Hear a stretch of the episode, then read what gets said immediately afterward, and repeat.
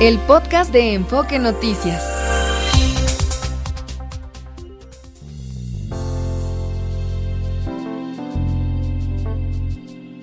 Enfoque Noticias, en resumen.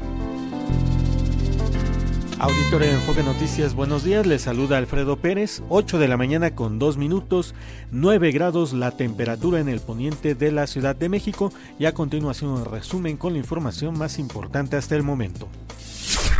En entrevista para Enfoque Noticias, Miriam Ursúa, secretaria de Gestión de Riesgos y Protección Civil en la Ciudad de México, reportó saldo blanco tras los microsismos de 2.8 y 1.8 grados que tuvieron como epicentro la alcaldía Magdalena Contreras.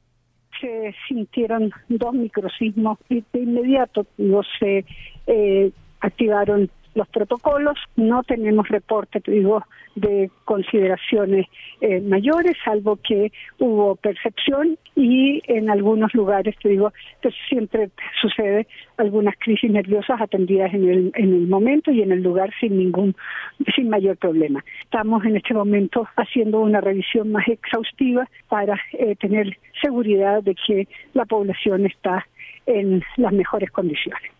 Por cierto, el próximo simulacro de sismo en la capital se realizará el martes 19 de marzo a las 11 de la mañana. La oposición aplazó en la Cámara de Diputados la discusión de la reforma que plantea que, con solo los votos de cuatro de los once ministros de la Corte, se pueda declarar la constitucionalidad de una reforma impugnada. La iniciativa será incluida en los foros donde se revisarán las 20 reformas presidenciales, y sobre esta reforma el PAN adelantó que la impugnará. Bárbara Martínez, presidenta del colectivo Buscando a Atolano, denunció amenazas de muerte tras descubrir, junto con otras madres buscadoras, 10 cuerpos en Tijuana, Baja California. Fue asesinado Álvaro Ramírez Zurita, regidor del municipio de Nezahualcóyotl. Fue atacado al interior de un taller mecánico ubicado en la alcaldía Coyoacán. El Consulado de México en Nueva, York confirmó que era mexicano el hombre que murió en el tiroteo de lunes en el metro en el Bronx. La representación diplomática de nuestro país en esa ciudad estadounidense ya, ya brinda apoyo a los deudos. La víctima era originaria de Tehuacán, Puebla. En información internacional le comento que la Organización Mundial de la Salud advirtió que la operación a gran escala que planea Israel en la región de Rafah provocará hacinamientos y aglomeraciones en la zona, pues a los 30.000 habitantes se suman más de un millón y medio de desplazados. El expresidente de Francia, Nicolás Sarkozy, fue condenado a seis meses de prisión firme y a otros tantos exentos de cumplimiento en el juicio de apelación por la financiación ilegal de su campaña presidencial de 2012. El exmandatario tiene la posibilidad de apelar esa sentencia ante el Tribunal Supremo y los rebeldes hutíes del Yemen advirtieron que intensificarán sus ataques contra la navegación comercial en el Mar Rojo si finalmente son clasificados como grupo terrorista por Estados Unidos, una medida que entraría en vigor el próximo 17 de febrero. 8 de la mañana con 5 minutos, Mario Auditorio Enfoque Noticias, lo que tenemos hasta el momento. De México y el mundo. Política y Coyuntura, con José Luis Valdés Ugalde. Declaraciones de Trump que han provocado una ola de reacciones. Declaraciones de este fin de semana en una eh, pues en un meeting en Carolina del Sur, ahí se le ocurrió hablar de la OTAN y de sus conceptos sobre sus aliados. José Luis, ¿cómo estás? ¿Qué tal, Mario? Buenos días. Pues sí, en efecto, de nuevo eh, recuerda Trump en este meeting de Carolina del Sur una conversación que tuvo con algún presidente eh, líder de la OTAN importante, no se, le, no, se dice el nombre, pero en, en esa declaración, en esa eh, propuesta que Trump hace en aquel entonces, eh, decía que animaría a Rusia a hacer lo que le diera la gana contra cualquier país de la OTAN que en su opinión no gaste lo suficiente en defensa colectiva. Eh, estos comentarios han desencadenado la alarma y la condena entre unos aliados que aún tienen muy presente las amenazas contra la OTAN y las exigencias para que sus miembros aumentaran sus contribuciones que el entonces presidente multiplicó durante su mandato, ¿no? Entonces, este, eh, las reacciones en Bruselas por parte del secretario general Jens eh, Stoltenberg eh, han sido fuertes, lo acusó sin nombrarlo de socavar la seguridad de esas naciones. Em, lo que es cierto es que los, los comentarios de Trump meten de lleno a la alianza, a la OTAN, en una campaña electoral en Estados Unidos desbordante de animadversión en, por todos lados, ¿no? Y han reabierto la incertidumbre en Europa sobre el futuro de una institución clave en las relaciones transatlánticas desde la posguerra. Si eh, Trump eh, regresara a la Casa Blanca como presidente de nueva cuenta, y, esto pues hace que no se sienta eh, confianza en Estados Unidos como así como socio con Trump a la cabeza. O Trump no entiende lo que es la OTAN, o decir, y de plano hace una declaración irresponsable en el sentido de animar a un país desestabilizador como Rusia a que ataque a cualquier aliado en Europa que no cumpla con requisitos que han sido acordados dentro de la OTAN misma, es de un grado de irresponsabilidad y de insensibilidad tremebundo que habla de, de la eh, pues de esta locura este desquiciamiento le llama la Casa Blanca, no así lo llamó el gobierno de Joe Biden, lo calificó de desquiciadas y atroces las declaraciones de Donald Trump de apoyar un ataque de Rusia. Eh, y, y, y, esto es parte de lo que es Trump, ¿no? Trump es un individuo desquiciado y esta declaración ciertamente sí pone en riesgo una de las alianzas más importantes que hay en este momento en el escenario internacional, Mario. ¿Tanto como desquiciado, crees, o tiene toda la intencionalidad? Digo, tanto se ha hablado de, no solamente del, coqueteo, de lo bien que se caen Vladimir Putin y Donald Trump, sino de posibles apoyos, ¿no? Que haya tenido de Rusia para ganar las elecciones pasadas Donald Trump. Eh, posiblemente estén en, no sé, vaya, me parece eh, quizás algo muy calculado, podría ser por ahí, ¿no? Bueno, eh, de todas maneras está fuera de tono, eh, independientemente de que haya sido calculado esto por la empatía que tienen estos dos presidentes entre sí. Eh, porque porque rompe por completo con el equilibrio que se ha logrado durante el periodo de Biden en la relación entre la OTAN y Estados Unidos y yo creo que esto eh, eh si, y si tiene un propósito Mario si tiene un propósito peor aún todavía peor aún si si, si, si hubiera una un acuerdo racional o un eh, entre, entre Putin y, Trump sobre el tema, que me imagino que no lo hay, sino que en todo caso hay coincidencias, de todas maneras están alentando a que Rusia ataque a los países miembros de la OTAN, pues es grave en sí mismo, porque pone en riesgo la seguridad europea y la seguridad no solamente europea, sino también la seguridad mundial, Mario. Pues ya viste, casi acto, acto seguido Rusia está lanzando también eh, órdenes de captura contra líderes de los países como Estonia, Letonia, Lituania, eh, eh, en esta política de, pues que ha manifestado ya abiertamente Vladimir Putin de que considera que la Unión Soviética, la ex Unión Soviética, pues prácticamente tiene que volver a conformarse, ¿no? Es Sí, está, o sea, Trump, eh, Trump está contribuyendo al proyecto de Putin de rehabilitar de nuevo lo que era la URSS eh, por la vía de su articulación eh, y, la, la, unión de las potencias que acabas de mencionar, de los países que acabas de mencionar, de nuevo, de nueva cuenta para conformar la vieja URSS y reanimar a la, a la, a la Rusia imperial, a la gran madre Rusia, ¿no? Que los ares de alguna manera eh, consolidaron en su momento y que, y que Putin quiere, quiere rehabilitar. Eh, esto es en sí mismo grave porque estamos hablando de, de países independientes que tienen ya su propio orden interno y definitivamente afectaría la correlación de fuerzas dentro de la OTAN misma y dentro de Europa, y la Europa que conocemos en este momento como la conocemos. Pues sí, claro. José Luis, gracias. Un abrazo, Un abrazo también. Vámonos a la pausa. Son las 8 de la mañana con 12 minutos tiempo del centro de la República Mexicana. Y nos envían felicitaciones a todo el equipo de Enfoque Noticias, una radio escucha, eh, y nos pide esta canción que le vamos a poner para este día especial del 14 de febrero. Está usted escuchando Enfoque Noticias por Radio 1000 en el 1000 de AM y Stereo 100 100.1 de FM. Regresamos con Mario González. Se aplazó en la Cámara de Diputados la discusión de la reforma que planteaba o que plantea que con solo los votos de cuatro de los once ministros de la Corte, del Pleno, se pueda declarar la constitucionalidad de una reforma que ha sido impugnada.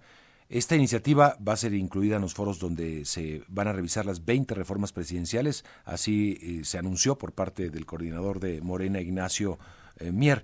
Pero vamos a conversar de esto con el diputado Hamlet García, diputado federal por Morena y secretario de la Comisión de Justicia. Hamlet, gracias por estar con nosotros, diputado. Bienvenido.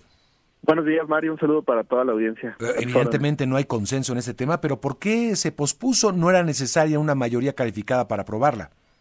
Bueno, primero comentarte, las normas que son aprobadas por el Parlamento nacen con una presunción de constitucionalidad. O sea, se parte del supuesto de que el Congreso actuó adecuadamente y que la expresión de la soberanía popular que se muestra a través del sufragio de los ciudadanos y después del sufragio de sus representantes populares son suficientes para que una norma nazca siendo válida. Para vencer esa presunción se requieren ocho votos en el Pleno de la Suprema Corte de Justicia de la Nación. Lo que ocurre en nuestro sistema es que hay dos caminos para anular una legislación. Primero, las normas se pueden impugnar a partir de su entrada en vigor y esto se llama control abstracto, no se está aplicando a ningún caso concreto y es lo que revisa la Corte en una acción de inconstitucionalidad. Eso ocurrió con la ley de la industria eléctrica. Eh, se validó porque no se alcanzaron estos ocho votos. Después intentan las eh, compañías, las corporaciones, seguir el camino largo de el amparo ante un juzgado de distrito, el recurso de revisión e incluso la facultad de atracción hacia la Suprema Corte de Justicia de la Nación, que es un camino que toma cerca de un año y medio. Y ahí la Corte puede volver a revisar el asunto, solo que en este segundo caso bastan dos o tres votos, como lo vimos eh, recientemente. Nos parece ilógico que dos votos en una sala eh, sean suficientes para obtener el mismo efecto que ocho votos en el Pleno de la Suprema Corte y por eso se presenta esta solicitud por parte del em, diputado Juan Ramiro Robledo para que se analice esta propuesta de eh, reforma con la cual yo eh, coincido pero las normas nacen con esta presunción de validez, o sea, no hay que demostrar que una norma es constitucional, así así nace a la vida. Sí, claro, hay que demostrar que, que, viola la Constitución, por eso hay una acción de inconstitucionalidad y es lo que revisa en todo caso, pero sí puede ser el camino muy, muy largo, como ha sucedido con muchas otras reformas. Algunas veces le da la razón eh, la Suprema Corte al legislador en, en esta de presunción, digamos, de, de, constitucionalidad y a veces no, eh, eh, lo hemos visto. Ahora, lo que dices es interesante, esto viene también de la reciente acción de inconstitucionalidad realizada por una de las salas. Eh, en las salas hay otra dinámica, otras, otras cuentas, ¿no? Sí, porque, bueno, nuestra interpretación es que la Constitución está diseñada para que los efectos generales, por su trascendencia e impacto, tengan que ser revisados en, en pleno. Eh, no no que basten un par de un par de votos para poder anularlas o incluso un voto porque ahora también los jueces de distrito dictan eh, a la menor provocación suspensiones con efectos generales. Eso tampoco fue el ánimo del legislador y del constituyente. No, no tiene mucha razón que una sola persona pueda ejercer control sobre lo que realizan 628. No, no está diseñado así nuestro, nuestro sistema. Ahora bien, ¿por qué se atrasa? Me parece que es una modificación sustancial y que va de la mano con la propuesta del presidente en materia de la reforma judicial. ¿Qué propuso el presidente? Reducir eh, la Corte de 11 a 9 ministros. Se requerirían mayorías calificadas entonces de 6 de los 9 integrantes. Y la Corte ya no funcionaría en salas, solamente funcionaría en pleno. Entonces, pues va de la mano la, a ver, a ver para, para entender un poquito mejor, perdona, porque está un poco complejo. Obviamente, ocho son en la mayoría calificada de los once, ¿no? Eh, por eso se requieren en, en, el Pleno, se requieren esos ocho de once para determinar si es o no constitucional una ley. Ok. Eh, en las salas ahí cambia la dinámica, como lo vimos recientemente, por sí, una, un apartado de la ley donde habla de un voto de calidad. Eh, ¿e, ¿Es lo que tratan de cambiar lo de la sala o del pleno? Con estos cuatro, digamos, cuatro votos. No, mira, lo del pleno tiene que ver con la primera parte de esta entrevista. O sea, nosotros no tenemos que demostrar que la norma es constitucional, así nace. Más bien se trata de aclarar. Si no alcanzaste los votos, entonces esa presunción se confirma. Y siendo confirmada, ya no podría intentar darle la vuelta a través de este camino largo que te comentaba. De la sí, sí, sí. Sí, correcto. Porque la verdad es que es una es un truco de los litigantes para una vez que no alcanzaron estos votos, ahora es intentar con poquitos votos tener el mismo efecto, solo que en lugar de tres meses tardan un año y medio o dos. Y evidentemente para eh, los cabilderos que también operan en la Suprema Corte y los intereses privados, pues es más fácil conseguir dos votos que ocho. Ahora, lo que suena muy raro es que con una minoría puedas validar eh, eh, algo, ¿no? Eh, no, Mario, porque nace siendo constitucional. Es que es, por eso insisto tanto en ese argumento. Nosotros no tenemos que demostrar que la norma es válida. La norma así nace, siendo válida. Al revés, para derrotar un proceso deliberativo que está respaldado en los votos de la ciudadanía en las urnas y respaldado por la discusión de 628 legisladores, se requiere una mayoría calificada de la Corte. Lo que no es lógico es que dos ministros tumben una legislación discutida por 628 personas. Bueno, pero podrías poner más que una mayoría calificada, una mayoría simple, pero no una minoría. Es lo que suena un poco raro. No, porque, mira, ¿por qué una mayoría de 6 a 5 va a lograr anular una legislación? Porque hay una impugnación. No está diseñado así. No, el sistema no está diseñado así precisamente se le da un respaldo, un peso a la deliberación pública, pues si no tendríamos un sistema de mayoría simples en todo. Pero entonces es que lo que estás diciendo es que pasar de una mayoría calificada a una minoría. Yo digo, ¿por qué no pasar mejor de una mayoría calificada a una mayoría simple? No, no, Mario, porque lo que se tiene que reconocer es la presunción de validez. O sea, no vamos, no vamos contracorriente, al revés. Quien impugna, quien tilda una norma de inconstitucional es quien va contracorriente. Es como en los juicios, el que afirma está obligado a aprobar, así, el que afirma que una norma es inconstitucional está obligado a tener una mayoría calificada. Y si no lo logra, entonces la norma es constitucional. Eh, vaya, pues polémico, ¿no? Polémico y todo lo que está generando, porque sí, estás hablando de una mayoría, eh, ni siquiera una mayoría, de, una minoría. Este, pusiste, pues se, plantean cuatro, pues podría decir, pues eh, con uno que no, ya está, ¿no? Ya, ya queda, queda vigente la, la norma aprobada por el Congreso. Mira, Vamos a ponerlo así. Para que una norma sea válida por siempre, se requiere que tengas 251 legisladores en la Cámara, 65 eh, senadores y 4 de 11 ministros de la Corte. Esa suma en los dos poderes te da la confirmación de la validez de la, de la norma. En el legislativo, si lo quieres interpretar así, es una mayoría y en la Suprema Corte es una minoría. Pero lo que no podemos dejar pasar por alto es que la norma nace con esta presunción de validez. Claro, pero vaya, pero hay instrumentos eh, legales para oponerse o para cuestionar una norma eh, siempre y cuando lo valide la Suprema Corte, ¿no? También Está bien que, que sea que sea por casos particulares, pero no con efectos generales con dos votos. ¿Qué es eso? Pero eso ya es el camino largo, como bien lo dices. Exacto, pero esta reforma también previene que se siga el camino largo para con dos votos anular toda una legislación. Ya. Sobre eso, sobre digamos el actuar de las salas, eh, ahí no hay no habría cambios? Claro, porque ya no habría salas con la reforma del presidente. Pero eso ya sería con la reforma. Esto va, eso es independiente de la reforma que envió el presidente, ¿verdad? Eso es otra cosa. Pero por esa razón se aplaza la discusión, que era tu pregunta inicial, se acumula, digamos, a la discusión de las iniciativas presidenciales, porque al estar vinculadas en los efectos, pues se tienen que discutir al mismo tiempo. O sea, digamos que la iniciativa del diputado Robledo ya alcanzó a las iniciativas presidenciales y va a formar parte de esa dictaminación. Donde en lugar de 11 van a ser 9. A ver, sí. a ver, la, verdad es que suena mucho, Hamlet, y, perdóname, corrígeme si estoy en el error, pero suena mucho en, a, a, ¿por qué cuatro y no una mayoría simple? Pues porque son los votos que tengo. Porque son los que tengo más o menos eh, seguros, como, ah, como, ¿no? Eh, pues sí, está, está muy fácil.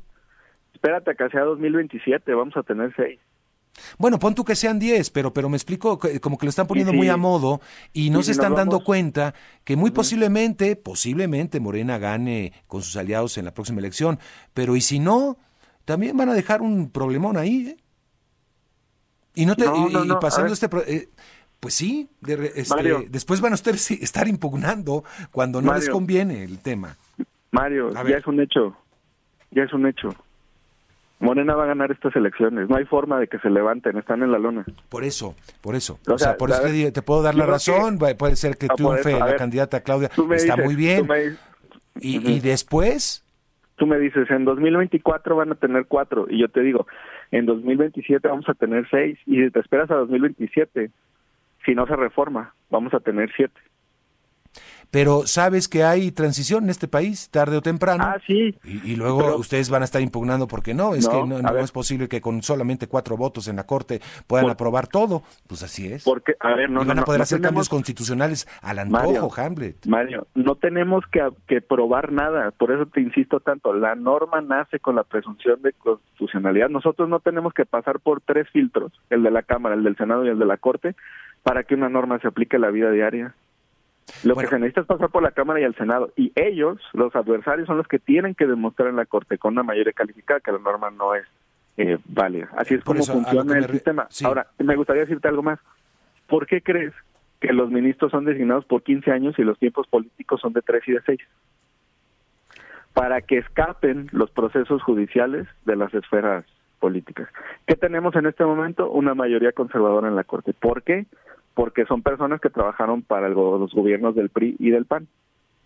El ministro Lainez Potisek, por ejemplo, tuvo el mismo papel que la ministra Lenia Bat consejero adjunto Ese es el problema, que no les gustó cómo votaron la Corte y entonces tratan de modificar y eso es lo que preocupa. No, Mario, son los ciclos políticos y así nace el Pero tú sabes también que de repente hay renuncias de los ministros extrañas ah, y que eso también esos esos plazos de 15 años pues no se cumplen. A ver, pero ¿por qué extrañas que un ministro de la Corte pues como Medina Mora reciba transferencias multimillonarias y se le abran carpetas por recibir millones de dólares en Inglaterra, pues a mí no me parece. ¿No te parece extraño que no haya un proceso en su contra?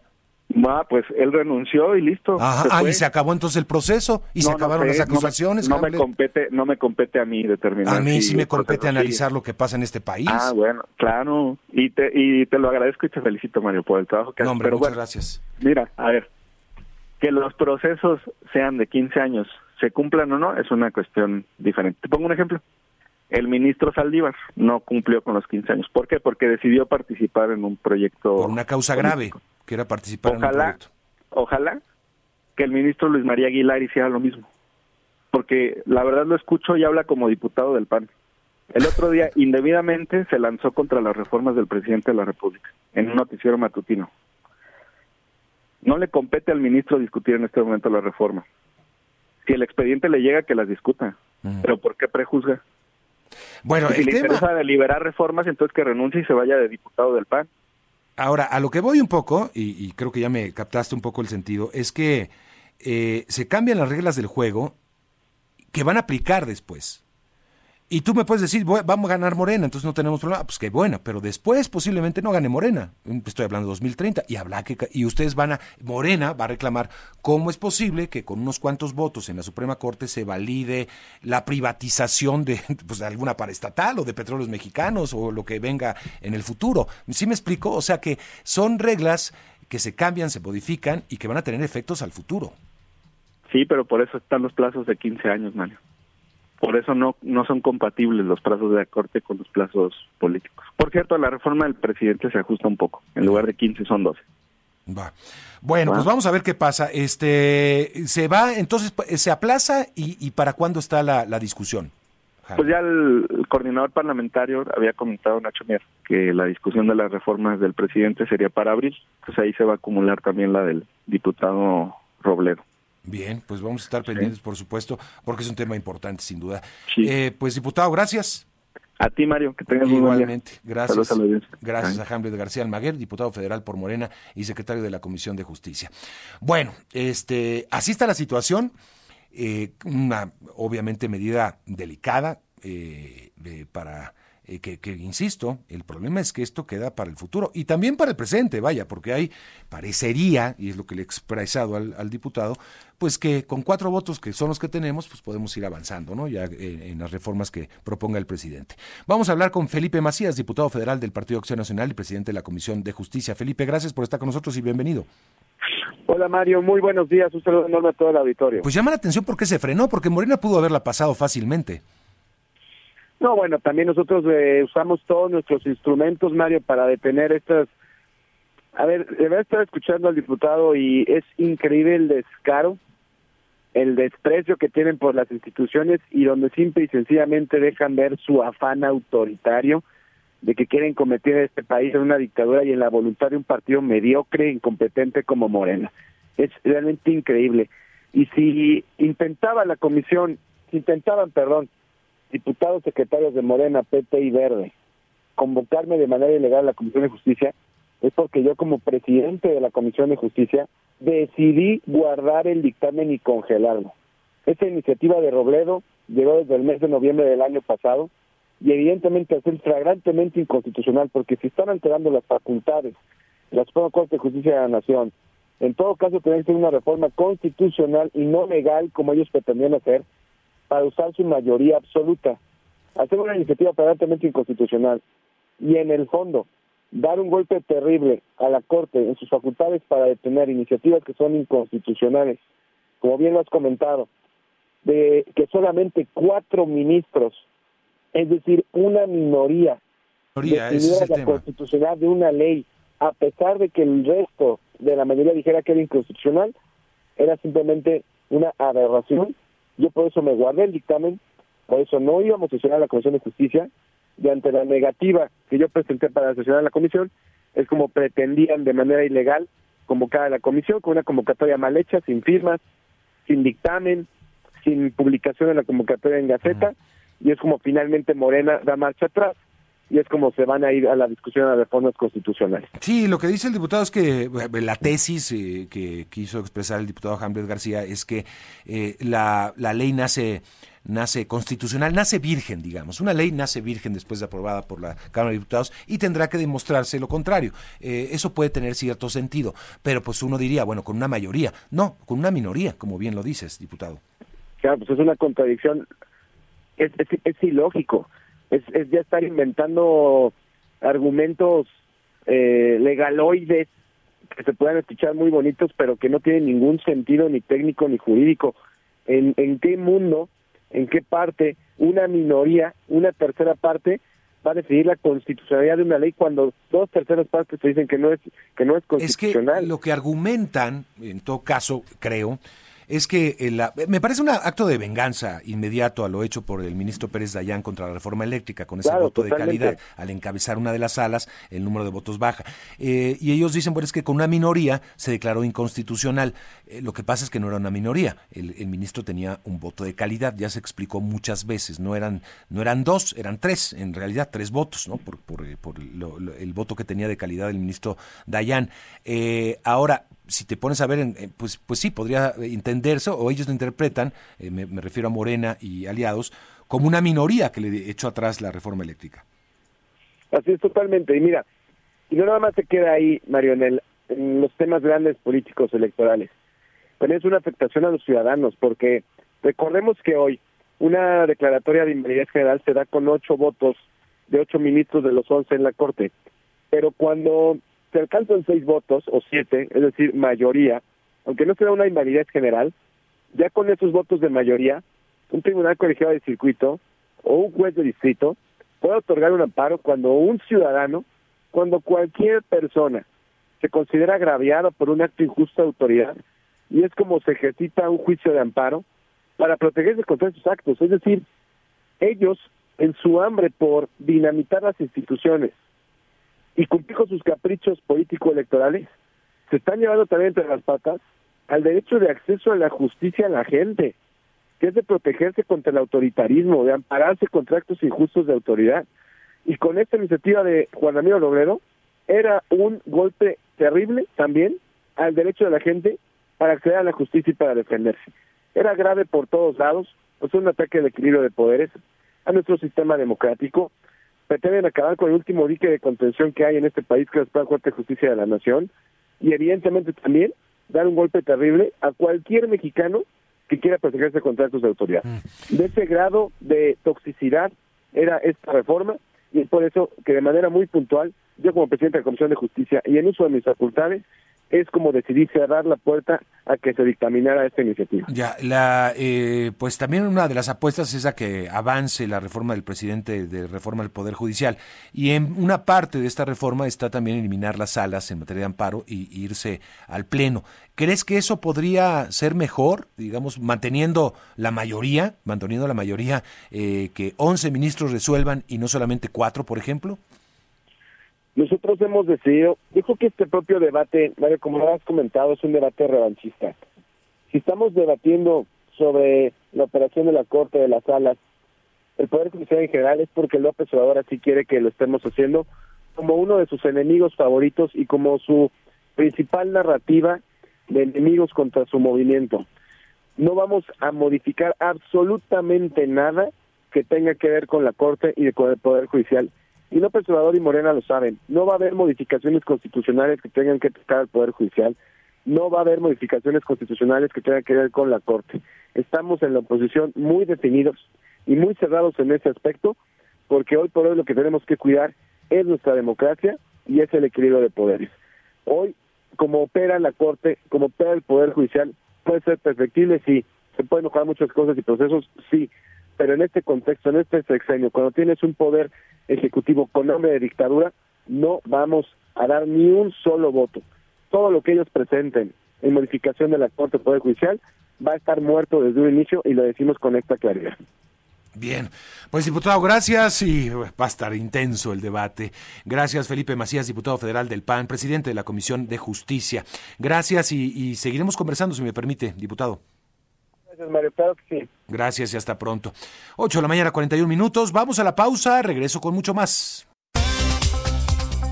Está usted escuchando Enfoque Noticias por Radio 1000 en el 1000 de AM y Stereo 100 100.1 de FM. Regresamos con Mario González.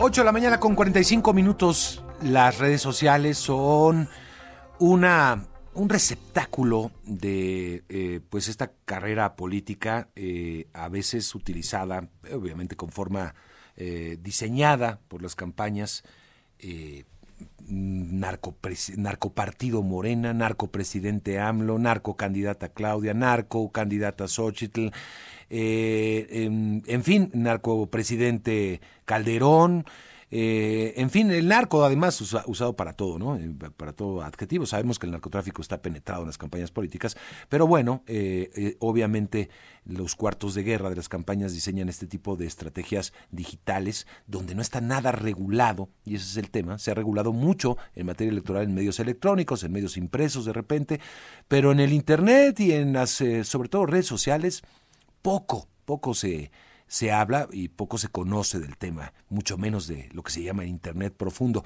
Ya decía Mario Delgado, y me parece que se queda corto, denunciando a la oposición de utilizar eh, pues bots, y, este tipo de estrategias, dice él que pagaban hasta un millón de dólares, no sé de dónde saca el dato, un millón de dólares semanales para hacer este tipo de estrategias.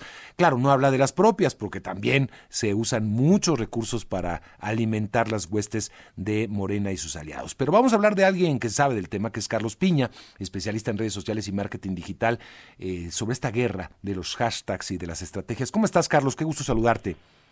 Hola, ¿qué tal, Mario? Muy buenos días a ti y a todo tu auditorio. Fenómeno que no es mexicano nada más, ¿no? Está pasando en todo el mundo, Carlos. Definitivamente, Mario, este fenómeno, especialmente en épocas electorales, y sabemos que actualmente en muchas partes del planeta se está jugando mucho a nivel político, pues están utilizando todo este tipo de herramientas, todo este tipo de trucos, todo este tipo de, de mercado negro en términos de posicionar o atacar a ciertos candidatos. Eh, esto es normal, completamente normal, solo que ya estamos llegando a un nivel, a un nivel, Mario, donde ya puede ser que al hecho de que tú bien mencionas no esté regulado, pues está saliendo de las manos y esto está pegándole a todos y para todas partes, Mario. Le dices el bullying digital y llegó para quedarse, porque todo el mundo se engancha, Carlos.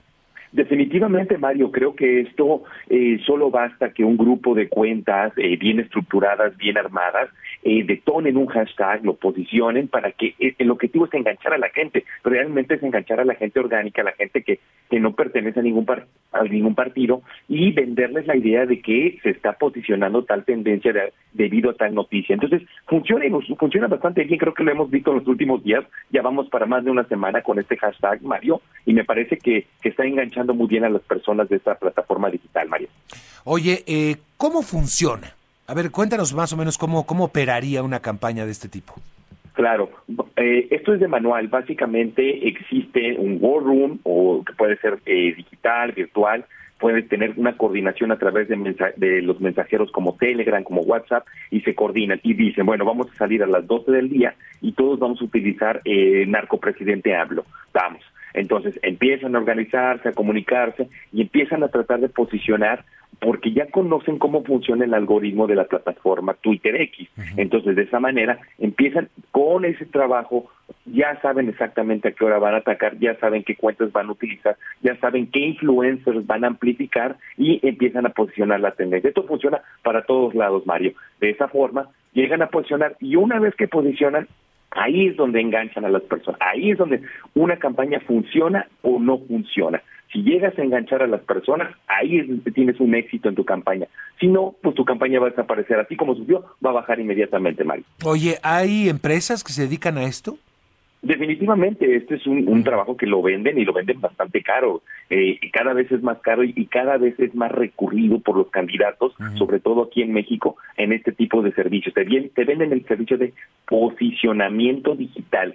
Que funcione o no, pues no sé, pero de todas maneras tú lo tienes que pagar. Ahora, el diseño de los hashtags, de las frases, ese ya pertenece a, a los que están diseñando la estrategia de campaña, básicamente. Sí, definitivamente pertenecen, pero también depende del contexto que se esté viviendo en ese preciso momento. Creo que aquí el, los hashtags que han llegado para quedarse, narcoportivo Morena, narcopresidente AMLO, narco, deriva de, de la noticia de que tuvo un gran impacto, tú lo sabes, ¿no? Es, es, ese, ese, ese artículo que sacaron con respecto a la DEA, bueno, pega durísimo, no importa los hashtags, sino que pega durísimo. Los hashtags no hubieran sido nada sin ese artículo que, le pega al presidente Mario. ¿Por qué vemos que a veces eh, se detecta que los ataques vienen de, o, este tipo de orquestación eh, digital viene de Rusia o de, o de España?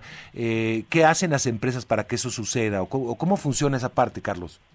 Sí, es una parte muy engañosa y es uno, y es uno de los aspectos que mencionó Mario eh, eh, el coordinador de Morena, que por el hecho de que una cuenta emita una opinión, un tuit, a pesar de que esté en otro país, ya lo tipifican como un bot. Eso es completamente falso. O sea, hay cuentas que también que son orgánicas, que pueden estar en España. Hay muchos mexicanos en el extranjero y que pueden participar. No necesariamente es que estén pagadas en, en esos lugares. Para determinar eso tendrían que tener acceso a la plataforma como tal, es decir, a las bases de datos de Twitter X, que eh, eh, la verdad dudo mucho que les estén pasando esa información. Por eso es muy dudoso que se diga ese tipo de cuestionamientos, Mario. Esto funciona, como ya lo mencionaste en algún momento, con algunos influencers o, como se les ha denominado también maestros de ceremonias, ¿no? Que, que sí son gente que identificable, de carne y hueso, digamos, que tienen mucha influencia dentro de, de un determinado movimiento y que validan de alguna manera también esos, esos hashtags.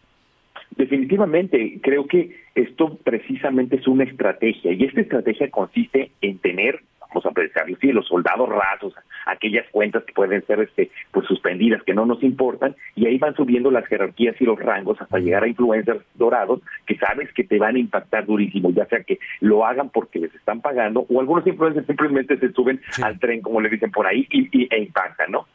Oye, estaba viendo, ya es tendencia ahorita este de narco, presidente AMLO 2, ya se va el 2, ya no, ya hasta el número le ponen, qué barbaridad. Definitivamente. Oye. Y, seguramente llegaremos al 3, 4, los que sean, creo que ya estamos cayendo como alguna vez se cayó con Peña Nieto, Mario, recordemos que teníamos el Yotzinapa en 1, 2, o nos faltan ciento, ¿te acuerdas de eso, no? entonces, entonces, vamos para allá, seguramente va a pasar eso y es lo que vas a observar en los próximos días, eh, me parece que es lo que va, va a estar pasando. Ahora, ¿qué hemos visto en la historia reciente? Porque esto es nuevo, pero eh, ya tiene algunos años usándose en otras partes del mundo incluso. ¿Funcionan este tipo de estrategias o ya se neutralizan a sí mismas? Vaya, ¿tienen un, ¿sí tienen un impacto finalmente electoral en tu punto de vista? Pues mira, lo que te puedo decir es que hoy justo en la mañanera el presidente dijo que ese tema no lo va a dejar, que, les, que siguen dañando, es decir, están incomodando mucho al gobierno. Entonces yo te puedo confirmar que al menos la estrategia que se está realizando con estas tendencias sí está funcionando para quien quiera que lo que lo, pueda canalizar y lo pueda explotar. Entonces, en este caso, al menos hoy sí está funcionando. A lo que voy es, eh, sí, eh, puede, coincidir, funciona en el ámbito de, de, de, redes, pero tiene un efecto, digamos, en la... En la en, la vida, en, la percepción real, o es un efecto que se queda ahí, se contamina ahí mismo. Te lo digo porque, mira, estoy viendo ahorita la, aprobación del presidente López Obrador. Eh, ha caído, eh, según Mitowski, que hace ese tracking diario, pero tuvo un repunte ahora, un pequeño repunte, se mantiene en 56.4 según esta, esta encuesta. Y si vemos las encuestas en general, este, de la aprobación presidencial siguen, siendo bastante saludables. No se ve, digamos, una eh, al menos si, si, está, eh, si creí, creyéramos que, que, la ciudadanía es Twitter y que todo el mundo, pues veríamos eh, con un nivel muy bajo de aprobación. No es así.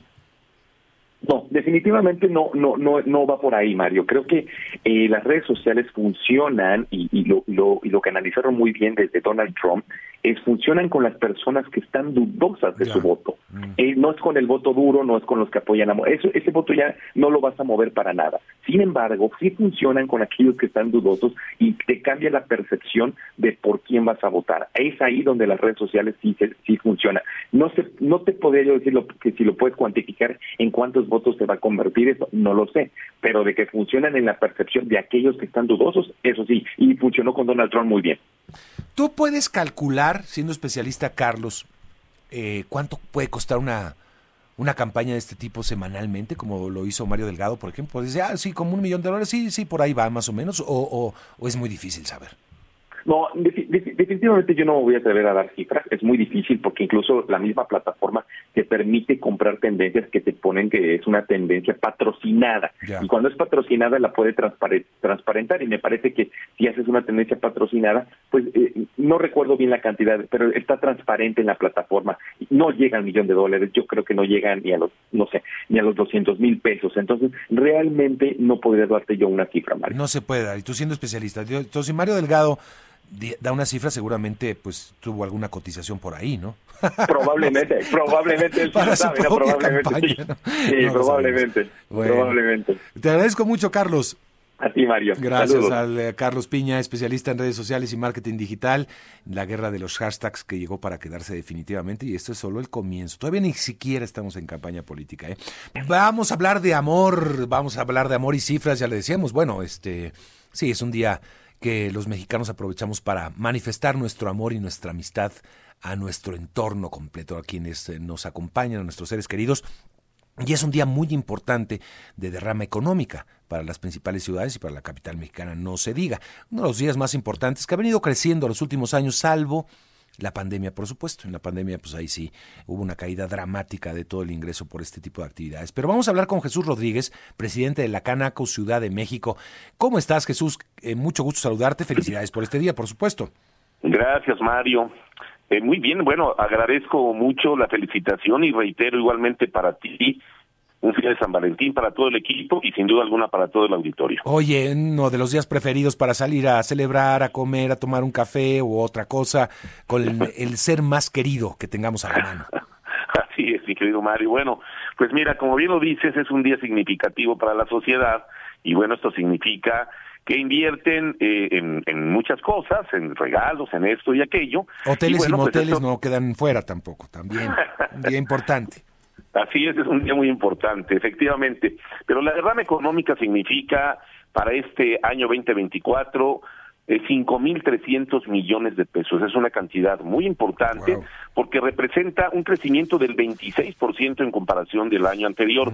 Pero como bien lo decías, también representa que hemos eh, rebasado aquella etapa en donde nos encontrábamos en la recuperación por la pandemia eh, y estamos por encima del 7.4% de lo registrado en 2020. Recordemos que la pandemia llegó a nuestro país eh, en, marzo del 2020 y todavía en febrero eh, nos encontrábamos en esta circunstancia de presencial.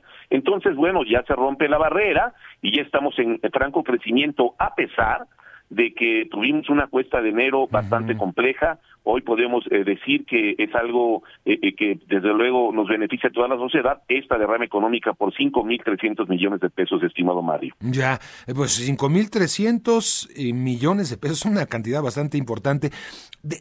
respecto a qué, digamos, respecto al año pasado, pues sí crece un 26%, como lo dices, pero digamos, un día común en la Ciudad de México, un miércoles cualquiera, eh, ¿de cuánto estamos hablando? No, bueno, hablamos eh, de una cantidad muy baja. Cuando no se celebra nada absolutamente, pues estaríamos hablando tal vez en, en una proporción de 300 a 400 millones de pesos diarios de derrama económica, eh, pues porque no hay algo que incentive el consumo. Sin embargo, bueno, esto es importante para que lo dimensione la gente. viene el 10 de mayo y el 10 de mayo estimamos una derrama de lo doble. Es decir, la gente sale a celebrar a las madres de una manera también importante y, y este y bueno, pues también lo demuestra eh, eh, con la compra de artículos y eso. Y para que nos demos una idea, Mario, si me lo permites, mira, en la Ciudad de México hay ocho millones ochocientas mil personas que habitan, de las cuales un millón setecientos ochenta mil son niños. Esto nos deja en siete millones eh, de personas de las cuales el 44.5% están en pareja, están casados, etcétera, y esperamos una derrama per cápita por cada uno de 677 pesos, que es muy importante, claro, unos en menor y otros en mayor proporción, pero esta es la derrama económica que se genera para la Ciudad de México exclusivamente y que representa de la derrama nacional aproximadamente el 20%, es donde más se gasta en la Ciudad de México. ¿Tú crees que un casado gasta más que un soltero eh, con pareja? pues, pues yo te diría que no, yo creo que un soltero gasta más que un casado. Yo también que pensaría eso, ¿eh? ¿eh? Sí, bueno, se sustenta en que, bueno, están en la conquista y cuando se encuentra uno en la conquista, bueno, pues le invierte mayor dinero. Bueno, sí, sí, sí. Aunque hay casados y casadas que tienen doble gasto, ¿eh? Sin se duda dan, alguna, casos, se dan querido Mario, es por eso que, que los, eh, digamos que los sectores con mayor dinamismo en esta en este día son, por ejemplo, centros comerciales, zapaterías, dulcerías, joyerías, eh, perfumerías, tiendas de ropa, restaurantes desde luego y el hospedaje pues efectivamente no se queda atrás, es uno de los sectores más beneficiados en estos días. Vaya, pues es un buen día y hay que... Oye, a ver, este, ¿tienes cifras del 10 de mayo pasado, más o menos por dónde anduvo?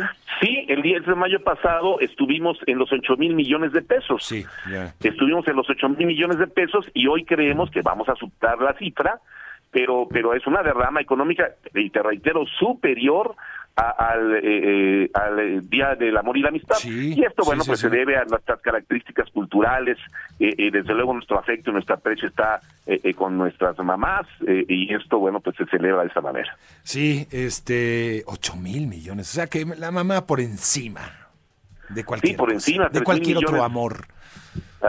pero, pero bueno, qué bueno que se celebre el amor y la amistad, y esto se vea reflejado en una derrama económica que finalmente pues eh, nos beneficia a toda la ciudadanía. Sí, por supuesto, por supuesto, el motor económico de esta ciudad está eh, enfocada, abocada a los servicios.